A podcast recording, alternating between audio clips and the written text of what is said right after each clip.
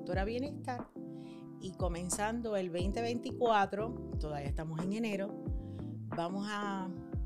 Hola Silma, ¿cómo hola, Hola, felicidades. Gracias, igual para ti y para los amigos que nos están escuchando y que nos ven. Eh, gracias por el respaldo. Vamos a hablar de las horas de ocio, porque los días de vacaciones, los días feriados, los días de Navidad, uno se, acostumbra y le coge el gustito a eso, ¿verdad? esas horas de no hacer nada. Y para mí es bien importante, yo creo que queda claro que hay que establecer un periodo de ocio para descansar, para no hacer nada. Sí, y ocio no es no hacer nada, pero ocio eh, es eh, distintivo, es diferente a eh, tu rutina de trabajo. salir de la rutina. Bueno, salir de lo que acostumbramos como patrón, ¿verdad? las horas de trabajo es unas, son unas horas particulares, usualmente son diurnas, pero hay gente que trabaja de noche. Hay gente que trabaja a tiempo completo, a tiempo parcial. Eh, Los creativos que trabajan a deshoras. Todo tiempo, que ese cerebro no se apaga. Pero entonces, eh, curiosamente, cuando se hace un promedio de cuántas horas la gente trabaja, en el mundo es 2.65 horas ¿Qué? al día.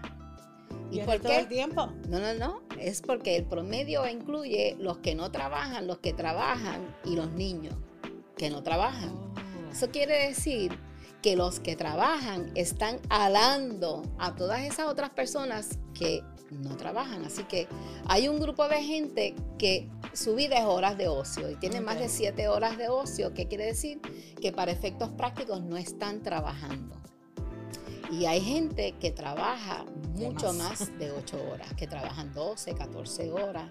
Y el balance en términos de el tiempo de trabajar y el tiempo de no trabajar es bien importante. Y vamos a sacar de esa ecuación las horas de sueño que hemos dicho en otras ocasiones que mínimamente debes dormir. 7, 8 horas. 7, 8 horas. Si tú no estás durmiendo esas horas, te va a ir mal. Físicamente, emocionalmente, vas a estar cranky, irritable.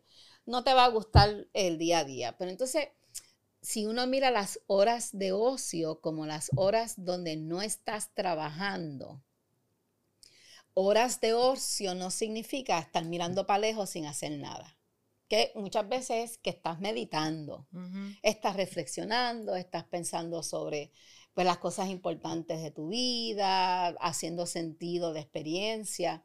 Pero ocio es, si lo defines como no de trabajo, pues puede ser tiempo que le dedicas eh, a proyectos eh, creativos, artesanía. Pudiéramos decir, por ejemplo, dedicarme al jardín, dedicarme al barro, eh, yo tengo como meta este año sacar unas horas para la pintura.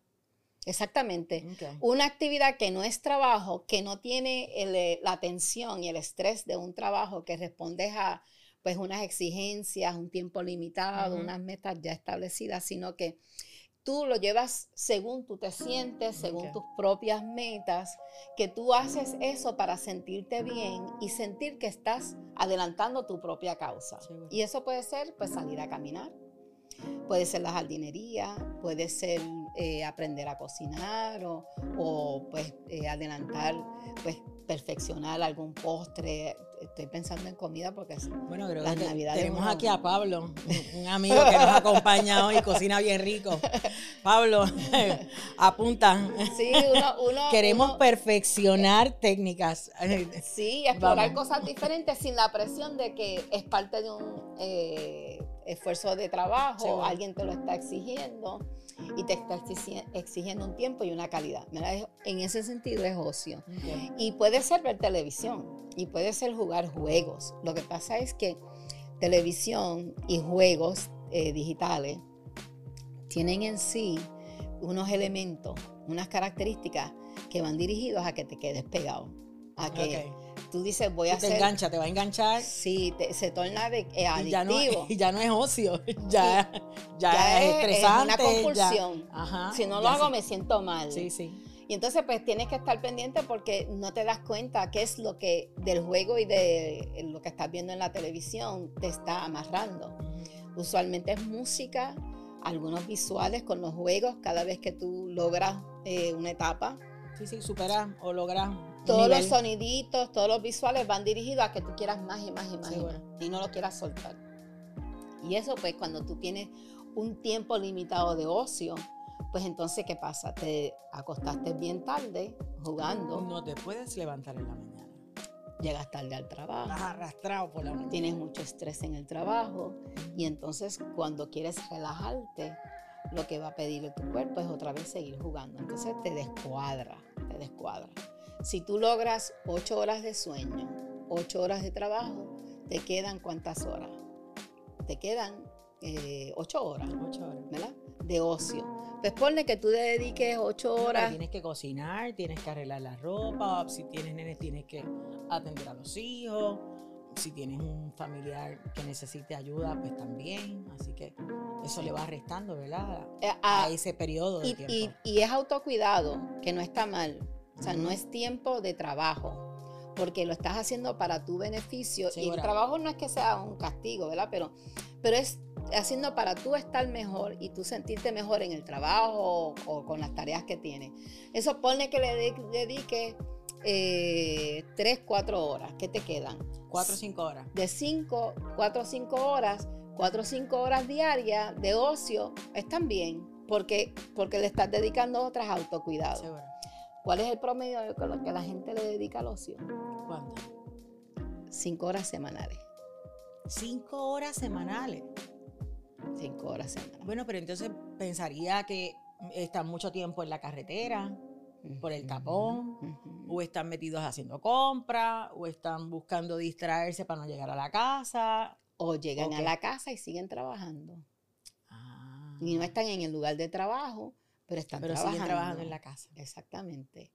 Entonces, si tú miras esa cantidad mínima, que es una hora, y a veces ni eso, porque hay gente que no tan solo le quitan al tiempo de ocio, le quitan también a las horas de sueño.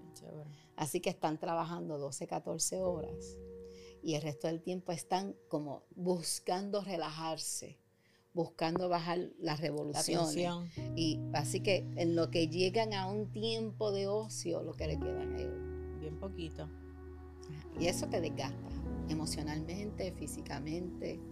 Eh, no es saludable. No es saludable. Y eh, si le añades a eso, como tú trajiste, el asunto del el tiempo que le dedicas en la carretera. Sí, porque alguien que tiene que salir a las 5 de la mañana para llegar antes de las 8 de la mañana y ponchar. Yo pienso en toda la gente que se mueve aquí en Puerto Rico y alrededor del mundo, porque pasa en México, pasa en España, pasa en un montón de países. Tú dices, tantas horas pues le pasa, o sea, es un problema del sistema, ¿verdad? Eh, de cómo han diseñado el sistema de transportación, que la gente pierda tiempo en la carretera, pero no nos vamos a meter ahí. Entonces, ¿cómo nosotros lo diseñamos para contar con ese tiempo de ocio que es importante porque nos añade vida a los años? Pues si estás, si te quieres eh, poner en ánimo de trabajo, camino al trabajo en esas horas puedes ir organizándote. Pero si ya vas de regreso a casa, en ese tapón puedes escuchar música y eso baja un poco la tensión y entras en el espacio de ocio. ¿Verdad? Puedes escuchar este podcast ah, de otra manera. Exactamente. Aprendes alguna información yo diferente. Escucho libros, así que, yo escucho libros que son, hay veces que son temas de, psicología, pero es un tiempo donde puedes escuchar pero psicología, la narración de una novela. ¿Sigues trabajando? Porque, porque siendo psicóloga, yo pensaría, tiempo de ocio, ¿vas a seguir trabajando? Busca de otro tema. Claro, claro, tienes toda la razón y por ende no lo escucho muchas veces. ¿Y sabes por qué? ¿Por qué? Porque es tanto de trabajo que me da sueño. y no me puedo dormir en la carretera. Sí, porque sí. Tiene que ser algo que me interese, que sea bien chévere, interesante para mí. Y ese, ese es el buscarle la vuelta. Uno buscarle la vuelta a qué me funciona. A mí me funciona mucho escuchar merengue. Y merengue me relaja, me baja la tensión. Ajá. Entonces, pues si, si no me queda de otra y voy a estar en el tapón, pues no escucho noticias que me van a dar tensión. No escucho... Eh, Las noticias te dan tensión y te gusta escuchar política. ¿Quién la entiende? y me gusta escuchar, Me estás tirando al medio, me estás choteando. Te voy a decir, te voy a explicar por qué yo escucho noticias. Dios mío, empezando on fire. No está fácil, créanme que no está fácil. Eh, ¿Sabes por qué escucho noticias? Ah, no escucho cualquier noticia. Escucho programas que analizan las noticias y las ponen en perspectiva histórica. Y la perspectiva histórica que me traen me ahorra el tener que leer toda esa historia. Es una vagancia de mi parte. y me lo, me lo disfruto porque cuando lo ponen en perspectiva histórica, de las cosas que uno se va dando cuenta rapidito es que no es la primera vez han habido tiempos peores, han habido maneras de salir de esos periodos críticos eh, y uno va aprendiendo qué es lo que aporta a sobrellevar, sobrepasar y crecer dentro de la adversidad. Eh, y eso es lo que disfruto. Porque si me escucho las noticias y las veo la sensación que me da es desgracia. que... sí, sí, apague y vámonos. Sí, sí, sí. Implosiona esto, que nos fuimos. Sí, si están mal las cosas en el trabajo, peor está en el mundo. Y viste que el asesinato... Apague, nos vamos. No, no, no, pero cuando lo ponen en perspectiva histórica y uno ve que ha habido tiempos peores, con menos recursos, con menos conciencia, y del mundo ha superado esos tiempos duros. Eh, pues eso aporta la esperanza, pero entonces también es cuáles son los elementos que aportan a que uno pueda pues, superar eh, cosas que son terribles, terribles, terribles, ¿verdad? Y entonces dentro de todo, lo que a mí como psicóloga me gusta es entender que realmente el cerebro, que la ciencia nos dice, el cerebro no ha cambiado. Un chipito. Pero ve acá. Entonces lo que cambia es lo que nos toca vivir y cómo lo interpretamos. Pero no es que tenemos un cerebro más flojito, más débil, que viene con más eh, daño. No, eso no es. Es qué pasa después que nacemos y alteramos ese cerebro, lo, limitamos. Así que si lo miro desde ahí, pues me abona la esperanza de que si prevenimos y creamos conciencia, como lo que estamos tratando de hacer con este podcast, de que la gente entienda mejor al detalle porque vivimos lo que vivimos y que pudiera ser algo saludable para contrarrestar todas esas tensiones, pues aportamos para mí es importante y yo creo que es interesante. Eh, yo no escucho a mucha gente hablar de la importancia del ocio. Y, escuchándote, pues, eh, pues, sí hace sentido lo que, está, lo que trae. Y creo que nos ayuda entonces a, manejar lo que se nos presente de otra manera, con, tal vez con una mirada más fresca, con una actitud más fresca, tú sabes, con mejor actitud. Y hemos hablado de los dos hemisferios del cerebro. Y el hemisferio izquierdo es el que lleva la lógica y te lleva a, lógicamente, a llegar al punto donde esto no tiene eh, solución. No, solución. No hay otra manera. Se tranca, porque es una parte del cerebro que es parece bien fuerte, pero es limitado. Es limitado. no, no es creativo, no da espacio a que vengan ideas diferente. Esa parte del cerebro no. El derecho, la parte derecha del cerebro es creativo, es más flexible, es más inclusivo. Pasa un mosquito y, ¿qué pudiera aportar ese mosquito? Exactamente. Pues entonces cuando tú entras en el ocio, tú apagas un poco el izquierdo. Y se te ocurren las ideas fabulosas. Das espacio al derecho que se active y entonces puedes ser más creativo, puedes tener unas ideas diferentes. Se te prende el bombillo, como dice la gente, me estaba bañando y de momento me llegó la solución. Ya te tengo una.